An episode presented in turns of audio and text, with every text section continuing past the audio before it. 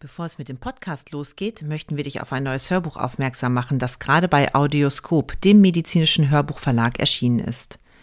Das Buch Glücklich im Arztberuf Werden, Sein und Bleiben von Dr. Caroline Bialon ist ein unabdingbarer Begleiter für jeden Mediziner, egal ob in der Klinik oder in der ambulanten Versorgung. Ein kompaktes und gut strukturiertes Werk, das ein wichtiges Thema für alle Ärztinnen und Ärzte in den Fokus rückt. Wie steigere ich meine Resilienz und Zufriedenheit im Arztberuf? Gerade jetzt, wo die Anforderungen durch die gesundheitspolitische Entwicklung und den bestehenden Fachkräftemangel immer größer werden, ein extrem wichtiges Thema. Weitere Infos zu dem Buch findest du in den Show Notes. Und jetzt viel Spaß beim Podcast.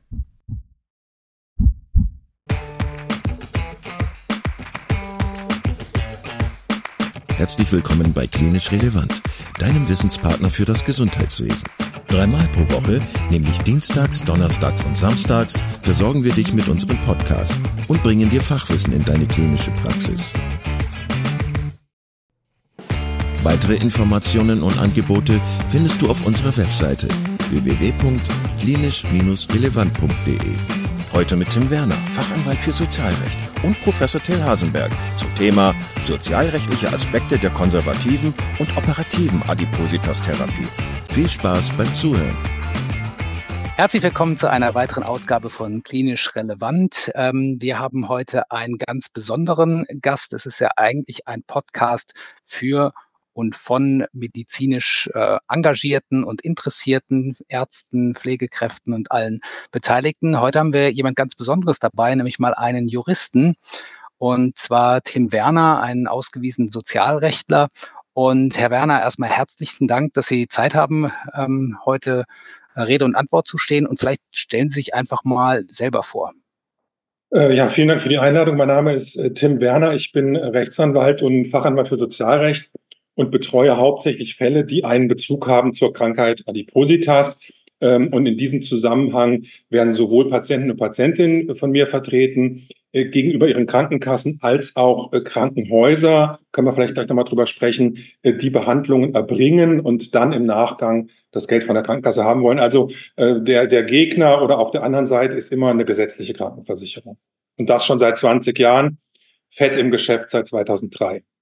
Ja, seit 20 Jahren ähm, kennen wir uns ja fast auch schon und ähm, wenn man sie sucht, dann äh, kommt man über den Begriff Adipositas Anwalt. Ähm, das ist natürlich sozusagen keine Fachbezeichnung, aber das ist auch ihre Homepage adipositas-anwalt.de. Wie sind Sie dazu gekommen zu dem Thema? Also ich muss mir ja die Frage ja auch häufig stellen, wie bin ich Adiposas Chirurg geworden? Ähm, aber wie wird man denn Adiposas Anwalt? Ähm, also es ist wie so oft Zufall im Leben. Ähm, ich wurde auch schon oft gefragt, ähm, Mensch, wie toll, dass du diese Lücke und diese Nische planmäßig für dich sozusagen erschlossen hast. So war es natürlich genau nicht, sondern ich habe wie viele Kollegen und Kolleginnen angefangen als Feld-, Wald- und Wiesenanwalt und diese Spezialisierung hat sich ergeben. Das heißt, da kam dann mal eine Mandantin, das war die erste, die wollte einen Rollstuhl haben von der, von der AOK. Und dann habe ich gemerkt, ach, so schwierig ist das ja gar nicht mit dem Widerspruchsverfahren, mit dem Klageverfahren. Äh, und dann kamen tatsächlich auch ähm, 2003 schon die ersten Adipositas-Fälle. Damals waren das noch Magenbänder. Ähm, naja, und 20 Jahre später ist man dann eben der, der komplette Fachidiot in dem, in dem Thema. Aber es ist nicht sozusagen planmäßig. Es hätte auch Baurecht oder Familienrecht oder was auch immer werden können. Ähm, und dann natürlich den, den Fachanwalt noch hinterher gemacht. Der ist ja nicht nur ähm, theoretisch unterfüttert, sondern auch mit praktischer Erfahrung, sonst kriegt man den gar nicht. Ähm, und jetzt, wie gesagt, mache ich, mache ich nichts anderes als diese sozialrechtlichen Verfahren.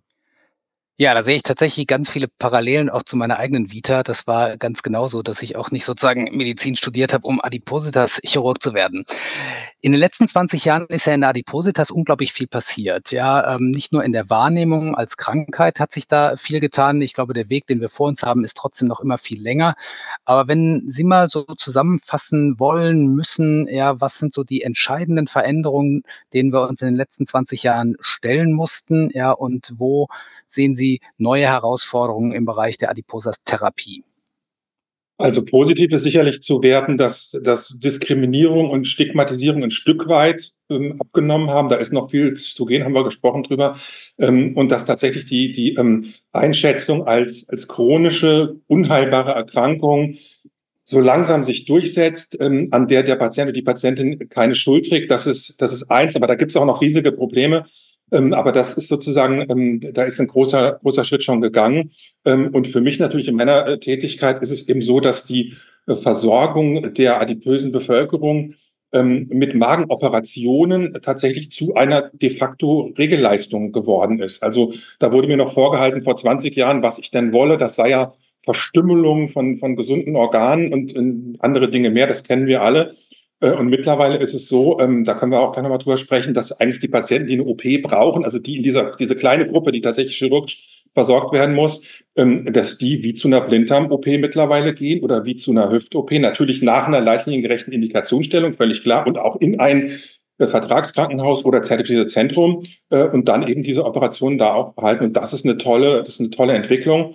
Ähm, ein Satz noch dazu, das hat auch damit zu tun, ähm, diese, diese Erhöhung der Operationszahlen, äh, dass man die chirurgische Therapie viel besser darstellen kann als die nicht chirurgische Therapie. Also wenn man nicht chirurgisch behandeln will, braucht man eine Verzahnung verschiedener Professionen. Das muss auch alles kostenmäßig abgedeckt werden.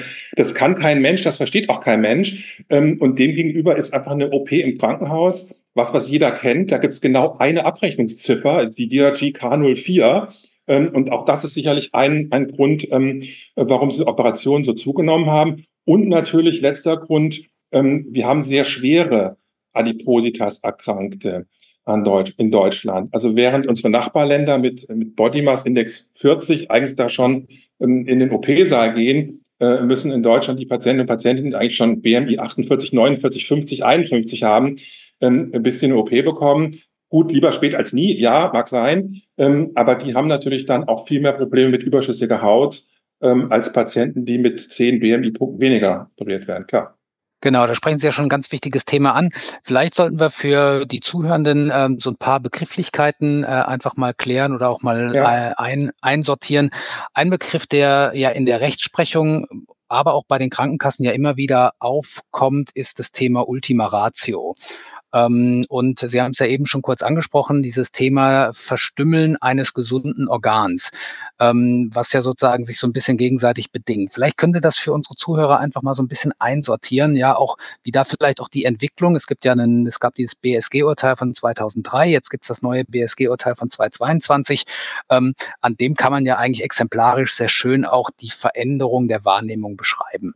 Gerne. Also Verstümmelung sagt man heute nicht mehr. Ähm, heute weiß man, dass eine mittelbare äh, Krankenbehandlung, auch eine mittelbare Krankenhausbehandlung äh, nichts, nichts Besonderes mehr ist.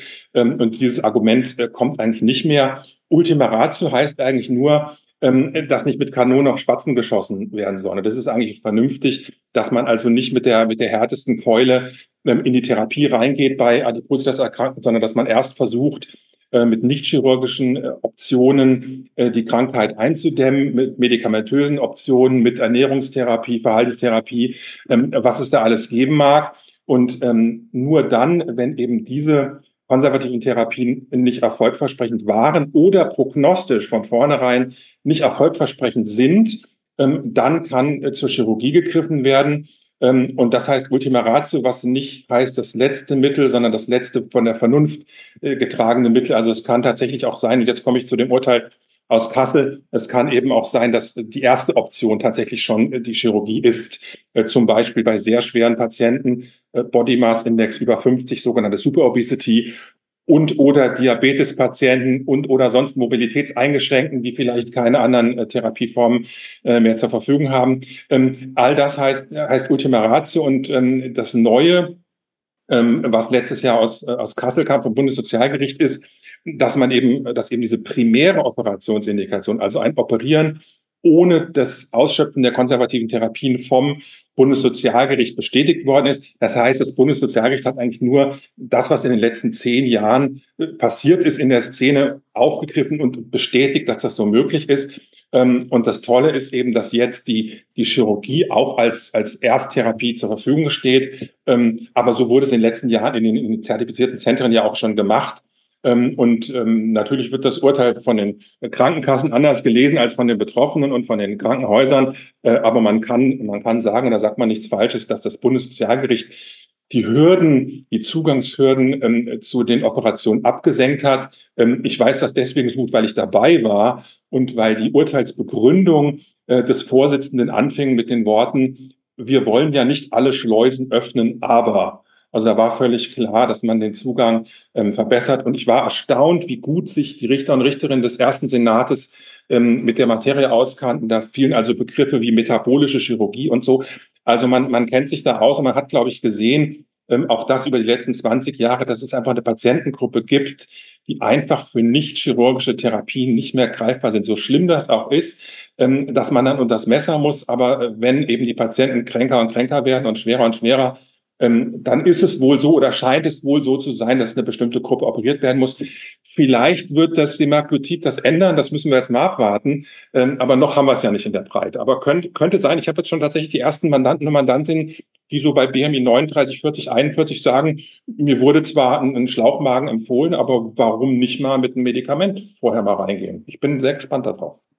Ja, ich glaube, das ist auch ein sehr spannendes Feld und ähm, das ist ja auch das, was wir als Chirurgen eigentlich auch propagieren, auch wenn uns immer wieder vorgehalten wird, dass wir nur operieren wollen, dass wir sagen, wir wollen eigentlich zu einer indikationsgerechten Adiposas-Therapie kommen, ähm, wo klar es Bausteine geben muss wie Ernährungstherapie und Bewegungstherapie. Ähm, und äh, ich habe auch schon immer gesagt, eigentlich ist so dieser Sprung zwischen nur Ernährung, nur Bewegung hin zur OP ist halt sehr, sehr groß. Ja, und äh, wenn man jetzt medikamentöse Optionen äh, an der Hand hat, ist das natürlich auch ein echter, ein echter Benefit. Damit sind wir schon bei den äh, GLP-1-Analoga, die ja aktuell extrem auch durch die Presse gehen. Äh, da hatten wir ja ähm, auch schon mal hier bei Klinisch Relevant einen extra Podcast zu gemacht die Nachfrage ist groß, ja. Die Substanzen sind ja auch in der Diabetes-Indikation schon lange am Markt und äh, trotzdem haben wir natürlich bei den Krankenkassen jetzt wieder das Thema Kostenübernahme und äh, da ist so in meiner Wahrnehmung auch als Anwender, dass die Krankenkassen das sehr schnell ab, abweisen, ja, und da auf den äh, Paragraph 34 SGB 5 verweisen. Jetzt steigen wir natürlich schon sehr in die mhm. Sozialrechtsebene ein, aber vielleicht mal für, für ganz normale Anwender, was ist das für ein Paragraph, was sagt er und warum glauben Sie, dass der vielleicht auf die richtig Adiposas Kranken vielleicht doch nicht so richtig zutrifft? Also der Paragraph 34 ähm, regelt im Prinzip, welche Arzneimittel nicht zulasten der gesetzlichen Krankenversicherung an die Patienten und Patientinnen abgegeben werden können. Und der lautet, ausgeschlossen sind insbesondere Arzneimittel, die überwiegend zur Behandlung der erektilen Dysfunktion, der Anreizung sowie Steigerung der sexuellen Potenz, zur Raucherentwöhnung, zur Abmagerung oder zur Zügelung des Appetits und zur Regulierung des Körpergewichts dienen. Das ist also dieser, dieser eine Teil. Ähm, und das sind eben die sogenannten Lifestyle-Präparate, ähm, die auch in der Vergangenheit ähm, nicht erbracht worden sind, auch zu Recht. Also keiner würde, äh, keiner würde sagen, dass äh, Reduktil hätte zulasten der gesetzlichen Krankenversicherung an die breite Bevölkerung ausgegeben werden müssen. Aber äh, nun ist es eben so, dass wir ein Medikament haben, was schon nach seiner Zielsetzung ähm, nicht der Erhöhung der Lebensqualität dient und auch keine äh, kosmetischen ähm, Punkte adressiert, sondern was gemäß seiner Zulassung ähm, für Adipositas ab 30 ähm, zugelassen ist oder Übergewicht ab 27 äh, mit Begleiterkrankungen. Ähm, und da bin ich eben der Meinung, ähm, dass das schlicht und einfach in diese Kategorie äh, Lifestyle nicht hineingehört. selbst der gemeinsame Bundesausschuss ist der Meinung, dass eben Präparate, die nicht oder nicht ausschließlich der Behandlung von Krankheiten, die ein Lifestyle-Präparate sind, aber das haben wir gerade hier nicht, sondern wir haben ein Präparat, was eine, eine Krankheit adressiert. Ähm, aber das ist natürlich auch bei den, bei den Krankenkassen in der Tiefe nicht bekannt. Sie haben völlig recht, das wird dann sofort, ein Antrag wird nach drei Tagen abgelehnt äh, mit der Begründung, äh, das stünde ja in 34. Ähm, da steht das auch drin mit dem Abmagerung und mit der ähm, Zügelung des Appetits. Aber entscheidend ist, haben wir ein Lifestyle-Medikament. Und das muss man eben genau prüfen. Wir Juristen nennen das Subsumieren. Das heißt, wir gucken uns ein Gesetz an und wir gucken uns den Lebenssachverhalt an und dann gucken wir, ob beides zusammenpasst. Ähm, und ich bin der festen Überzeugung, dass ähm, die Existenz von dem Vigovi einfach unter diese Norm nicht zu subsumieren ist. Ähm, und ich habe ganz viele Fälle, mittlerweile so zwei Dutzend, jeden Tag kommt praktisch einer dazu. Und in einem ersten Fall hat eine gesetzliche Krankenkasse ähm, auf meinen Widerspruch, den ich dann eingelegt habe gegen die Ablehnung, ähm, auch die Kostenzusage erteilt. Also ich habe im Prinzip ähm, das vorgetragen, was ich, ähm, was ich eben schon kurz gesagt habe. Ähm, wir haben kein Medikament, was irgendwie der privaten Lebensführung oder sowas äh, zuzuordnen ist, äh, sondern was eine Krankheit adressiert. Und da hat dann, das war in dem Fall die Knappschaft, äh, da haben die dann auch nichts mehr zu sagen gehabt und hatten auch kein Gegenargument mehr und haben dann einfach nur meinem Mandanten geschrieben, ähm, viel, viel Glück bei der Behandlung. Ja, und ähm, das muss natürlich auch zu den Sozialgerichten gehen. Ähm, das wird dann nächstes Jahr passieren. Ähm, ob ich damit richtig liege, ist natürlich wie immer völlig offen. Ähm, das wird dann, wird dann die Rechtsprechung zeigen. Ich glaube aber, dass möglicherweise auch die, die Verhandlungen, äh, die ja im Hintergrund laufen, äh, das so ein bisschen überholen werden. Also ich denke, es wird eine Einigung geben äh, zwischen, äh, zwischen dem Gesetzgeber, zwischen dem GBA, zwischen Novo Nordis, wie man das macht. Und meine Vermutung ist, dass man einfach eine Kategorie einzieht, die jetzt nicht bei, bei der Zulassungskategorie ist BMI 30, sondern wahrscheinlich wird man sagen 35 und vielleicht eine Begleiterkrankung oder sowas, dann, dann kriegst du das. Das könnte ich mir vorstellen. Ähm, und dann werden auch die Preise purzeln. Wir sind da ja jetzt bei, bei über 300 Euro in der Höchstdosierung.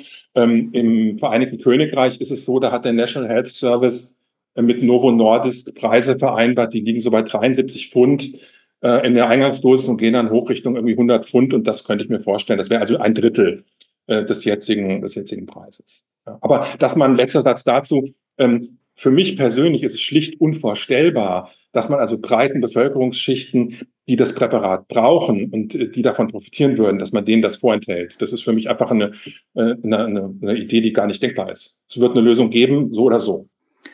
Was wäre so Ihr ganz konkreter Rat? Ähm, ich habe ja ganz viele Patienten, die zu uns ins Zentrum kommen, ähm, die eigentlich auch BMI-mäßig jetzt nichts wären für einen Adiposa-Chirurgen, wo aber die Niedergelassenen wirklich echte Sorgen haben, ähm, so eine Substanz äh, zu verorten. Und zwar wirklich nicht wegen irgendwelchen, sag ich mal, pharmakologischen Themen, sondern wegen echt sozialrechtlichen Themen. Also wie würden Sie so dem Hausarzt vor Ort empfehlen, wie soll er vorgehen. Wenn er einen Patienten hat, BMI 35, ja, der auch nicht operiert werden will, ja, wo er auch, wo es auch keine Indikation gibt, ähm, was, was raten Sie denen?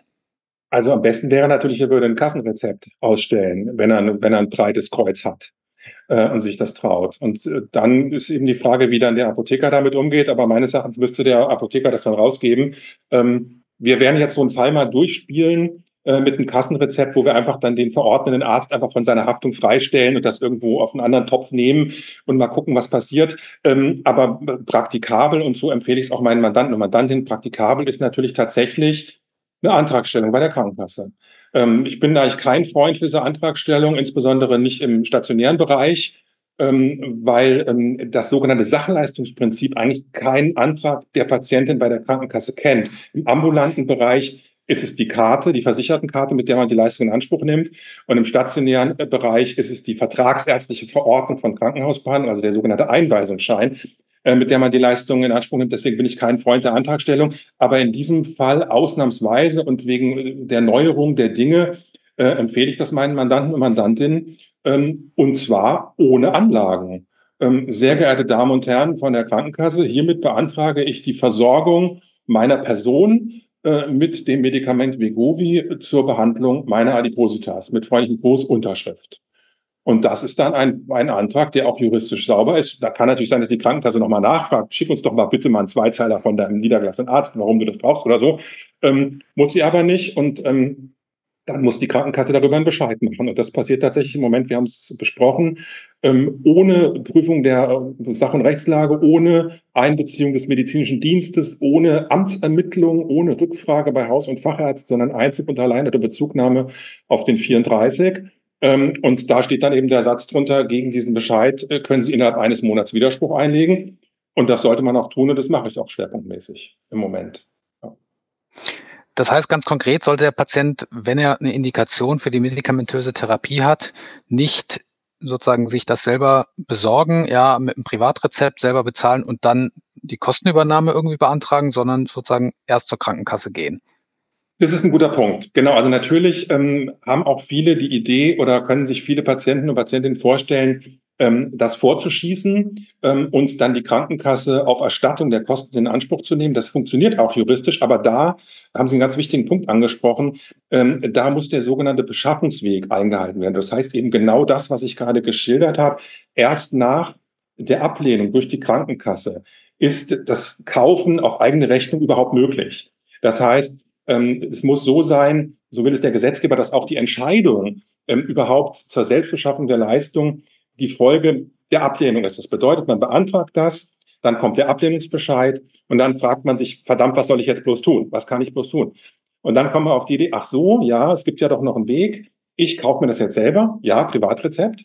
Ähm, und dann ähm, stelle ich das der Krankenkasse in Rechnung oder verklagt die Krankenkasse auf Erstattung. Ähm, aber tatsächlich ganz, ganz wichtig, ähm, die, wahrscheinlich ist es gar nicht das Privatrezept, sondern wahrscheinlich ist es die, der Bestellvorgang im, in den Räumen der Apotheke darf nicht vor der Ablehnungsentscheidung der Krankenkasse. Das ist übrigens sonst auch so. Also wenn Sie ein Hilfsmittel, ein Heilmittel beantragen oder eine Operation beantragen, kaufen sich die selber, ähm, ist dieser Prozess des sich selber Kaufens immer erst möglich nach dem Erhalt einer Ablehnung durch die Krankenkasse.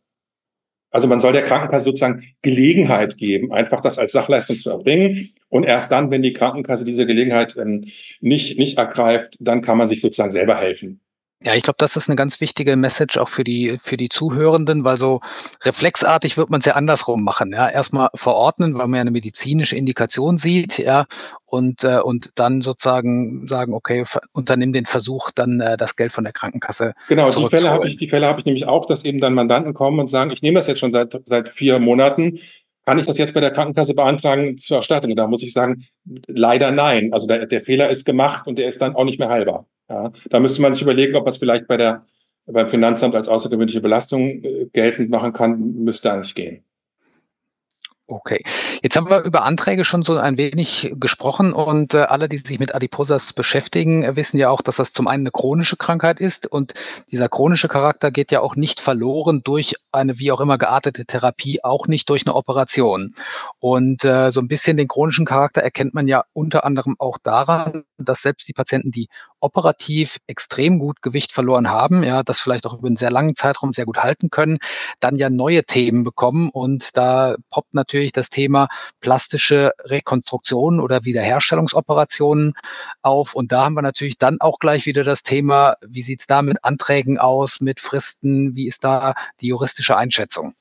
Da sage ich gerne was dazu. Also während es bei der Adipositas-Chirurgie eigentlich sehr gut läuft, ähm, in dem Sinne, dass die Patienten einfach ins Krankenhaus gehen. Wir haben es gerade schon geschildert ähm, und sich eigentlich gar nicht mehr um die, um die Kosten ähm, dieser Magenoperation kümmern müssen, ist es bei der sogenannten postvariatischen Wiederherstellungschirurgie schwieriger, ähm, weil die Krankenhäuser Bedenken haben, diese Operationen ohne vorherige Kostenzusage der Krankenkasse durchzuführen. Also bei den Magenoperationen sagen die Krankenhäuser, die haben ein breites Kreuz und sagen, wir sind zertifiziertes Zentrum, wir können hier eine leitliniengerechte Indikation stellen. Ähm, und deswegen laden wir das auch nicht auf dem Rücken des Patienten ab, sondern wir schicken postoperativ der Krankenkasse die Rechnung und wir glauben auch, dass wir das alles ordentlich gemacht haben. Wir glauben auch, dass wir dann ähm, zu unserem Geld kommen. Und bei dem bei der Hautstraffung ist es eben anders. Da sind die Krankenhäuser sehr zurückhaltend. Ich finde zu zurückhaltend und sehr zögerlich und ich finde zu zögerlich. Aber es hilft ja nichts. In dem Moment, wo also der ähm, Patient ins Krankenhaus geht und das Krankenhaus sagt, ja, du brauchst eine Bauchdeckenstraffung, Bauchhautstraffung, Abdominalplastik, ähm, und äh, das Krankenhaus aber diese Operation äh, nicht ähm, mit einem Einweisungsschein durchführt, sondern eben eine Kostenzusage von der Krankenkasse möchte, dann ist der Patient, wenn man so will, verdammt, dazu, äh, bei der Krankenkasse eben diesen Antrag zu stellen. Und das wird dann gemacht. Das passiert dann mit umfangreichen Anlagen, Unterlagen, äh, dermatologische Atteste, Attest vom Krankenhaus, Fotodokumentation, was auch immer. Ähm, und dann wird das auch entsprechend von der Krankenkasse geprüft über den medizinischen Dienst.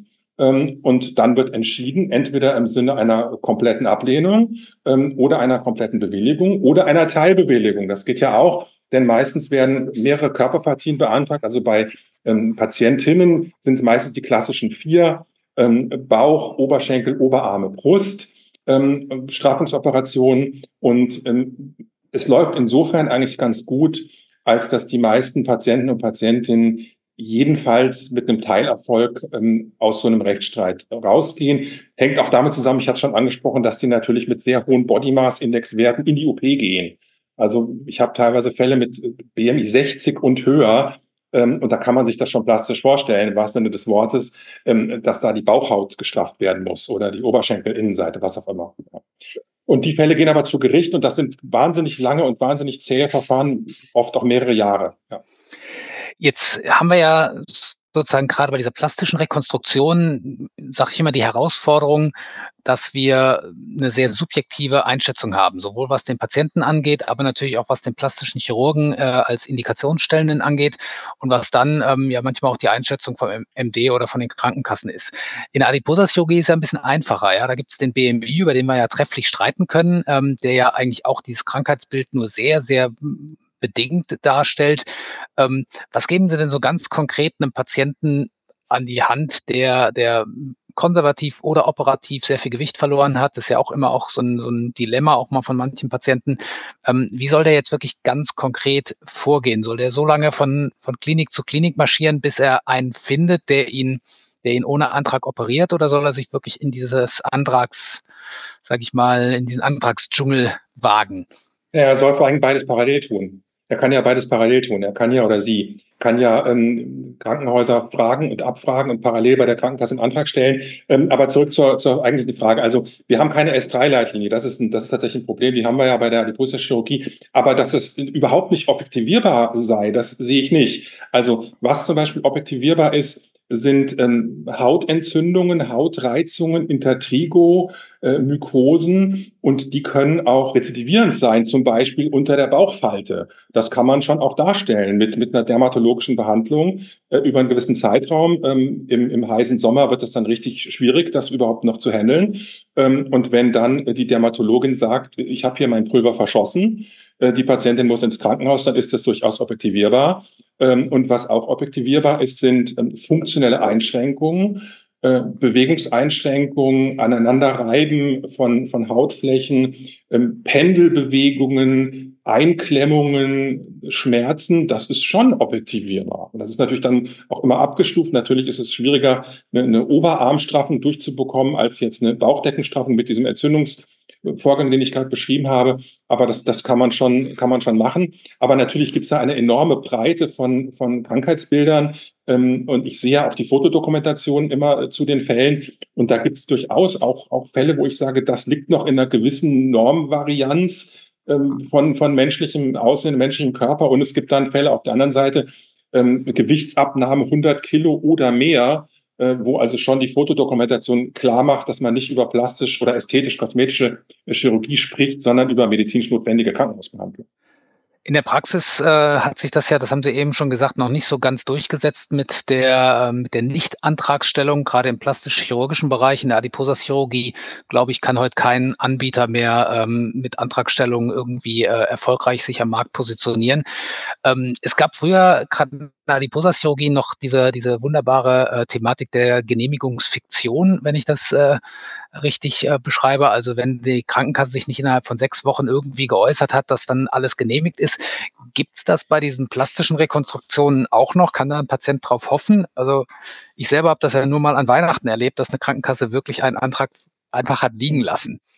Das, das gibt es tatsächlich noch, da sage ich gleich was dazu. Ähm, aber noch einen Punkt zu dem, zu dem Operieren ohne Kostenzusage. Ähm, ja, ich sehe das auch, aber ich finde, man, man sollte durchaus, und dafür werbe ich auch, jedenfalls bei, bei klaren Indikationen, also insbesondere bei den Bauchdecken, sollte man da mutiger sein. Und da muss auch niemand Angst haben. Also wenn, wenn ein plastischer Chirurg eine Bauchdecke operiert von einem ehemals Super-Obesity-Patienten und die Bauchhaut hängt irgendwie auf den Knien, dann muss der keine Angst haben, dass er postoperativ nicht zu seinem Geld kommt. Und so war es ja bei der Adipositas-Chirurgie auch. Man hat das sozusagen vom Exzess her gedacht und hat gesagt, wir fangen jetzt einfach mal an mit BMI 60 Patienten, die operieren wir jetzt einfach mal, oder BMI 50 Patienten und sozusagen von dem, von dem schweren Krankheitsbild runtergedacht, das einfach mal probieren. Ähm, und es gibt auch die ersten plastischen Chirurgen, die tatsächlich Abdominalplastiken machen. Und ich habe auch jetzt die ersten Klagen schon von Krankenhäusern äh, gegen Krankenkassen ähm, nach, nach Abdominalplastik. So, und jetzt zur Genehmigungsfiktion. Ja, die Genehmigungsfiktion gibt's noch, die ist allerdings durch das Bundessozialgericht etwas abgeschwächt worden.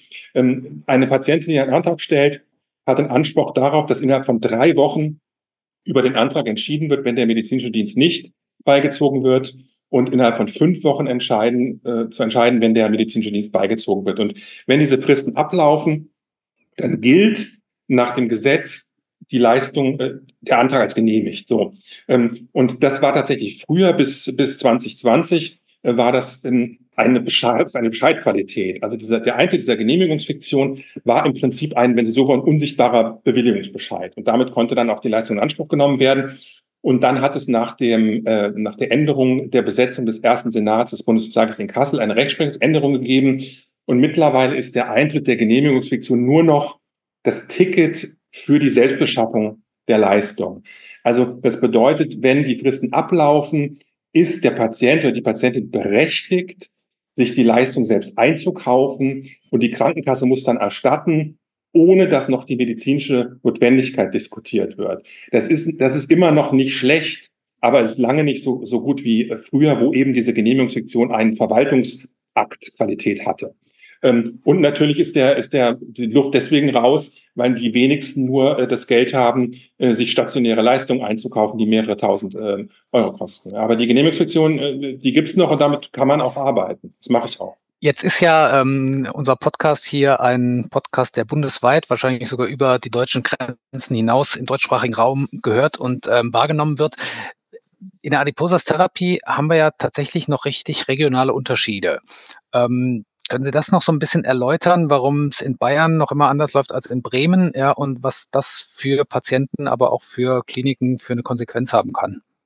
Naja, da muss man das große Rad drehen und muss sagen, es hat mit dem Föderalismus zu tun. Also Justiz ist Ländersache ähm, und die, die Gerichte, das sind ja 63 Sozialgerichte, glaube ich, und noch die Landessozialgerichte und ein Bundessozialgericht. Ähm, die sind mit Richtern besetzt, die nicht weisungsgebunden sind und die sich in jedem Einzelfall äh, darüber eine Meinung bilden, äh, vielleicht auch in Abstimmung mit den Kollegen im Haus. Ähm, und da gibt es durchaus Gerichte, die da sehr streng sind. Ähm, und es gibt Gerichte, die da weniger streng sind. Und es gibt auch Gerichte, wo ähm, Argumente diskutiert werden, die vielleicht am anderen Ende der Republik überhaupt nicht diskutiert werden. Stichwort Dokumentation, Dokumentationspflichten, äh, Dokumentation der, der Operationsabwägung ähm, da sagt beispielsweise das Sozialgericht Schwerin, naja, die Patientin war schon ein paar Jahre am Adipositas-Zentrum angebunden, das wird schon alles in Ordnung gehabt haben, äh, Zwinker-Smiley. Ähm, und das Sozialgericht Düsseldorf ähm, guckt da genau hin und will genau wissen, was mit dem Patienten oder der Patientin besprochen worden ist und wie man schlussendlich dann zu einer Operationsentscheidung ähm, kam. Aber die große Linie ist, ist ähnlich. Die große Linie ist ähnlich. Also äh, 2018 hat selbst das sehr strenge bayerische Landessozialgericht die primäre Operationsindikation endlich mal anerkannt. Ähm, und man muss tatsächlich sagen, die meisten, in den meisten Fälle die stationäre äh, Behandlung zum Thema haben, die, die, die gewinnen auch die Betroffenen, also die Kläger und Klägerinnen. Bei der Adiposa-Chirurgie ähm, sowieso und bei der Hautstraffung habe ich es gerade gesagt, da kommt es in der Regel zu, äh, zu Teilerfolgen. Das hat auch damit zu tun, äh, dass sich natürlich die Gerichte ähm, unabhängigen Sachverständigenrat gerne holen. Ähm, und ähm, bei der Adipositas-Chirurgie, was soll der Sachverständige machen? Er guckt sich die S3-Leitlinie an, guckt sich die Akte an äh, und dann kommt er in der Regel zu dem ähm, Ergebnis, das auch das Krankenhaus vorher schon äh, gefällt hatte. Ähm, und bei den Hautstraffungsoperationen ist es eben so, dass dann auch die Sachverständigen zu Teilvoten kommen, dass einfach ein unabhängiger Sachverständiger sagt, also ja, äh, wir müssen hier am, am Abdomen müssen wir sanieren und am Oberschenkel äh, und vielleicht im Brustbereich und im Thoraxbereich und an den Armen nicht.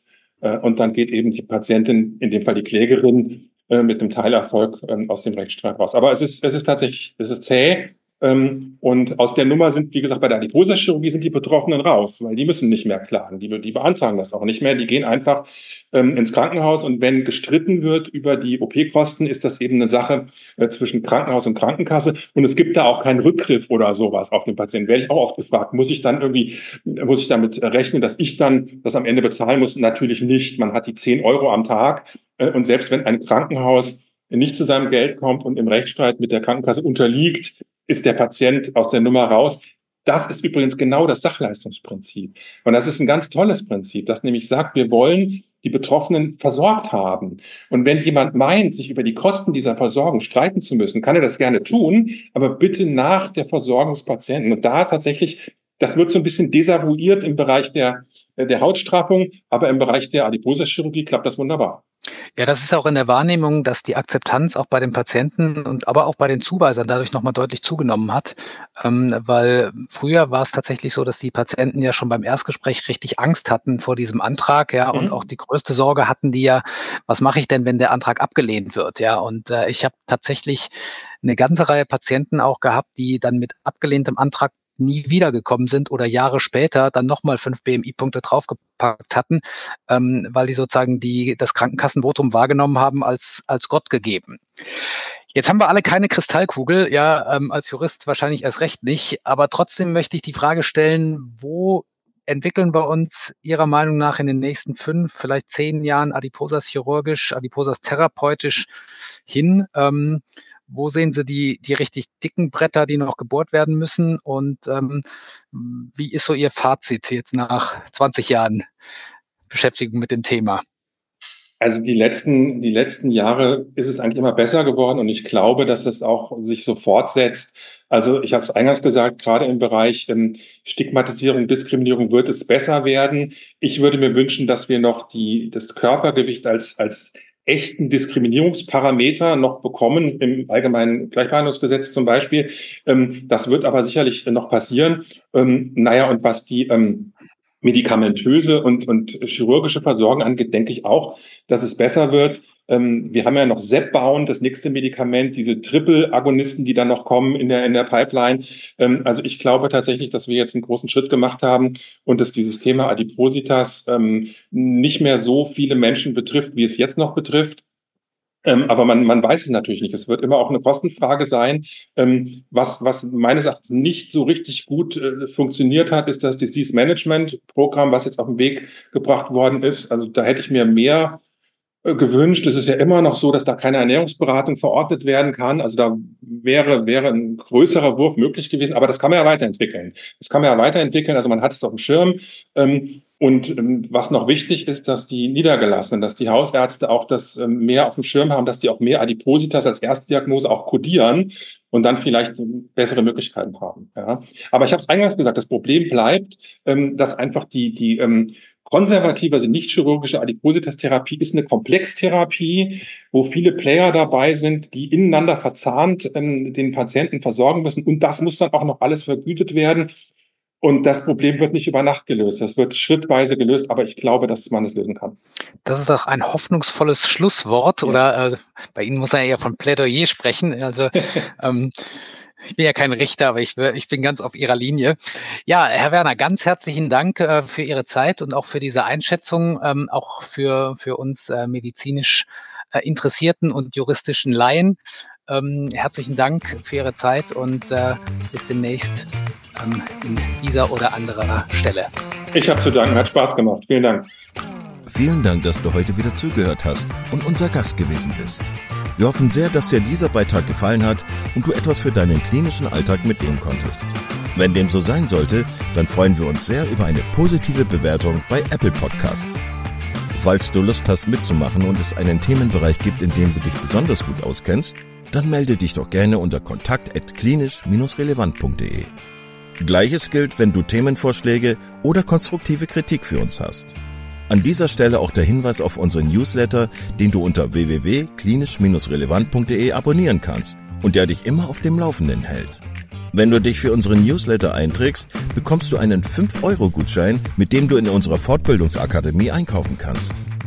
Wir wünschen dir jetzt bis zum nächsten Mal eine gute Zeit und freuen uns, wenn du bald wieder einschaltest. Pass auf dich auf, bleib gesund. Bis zum nächsten Mal. Ciao.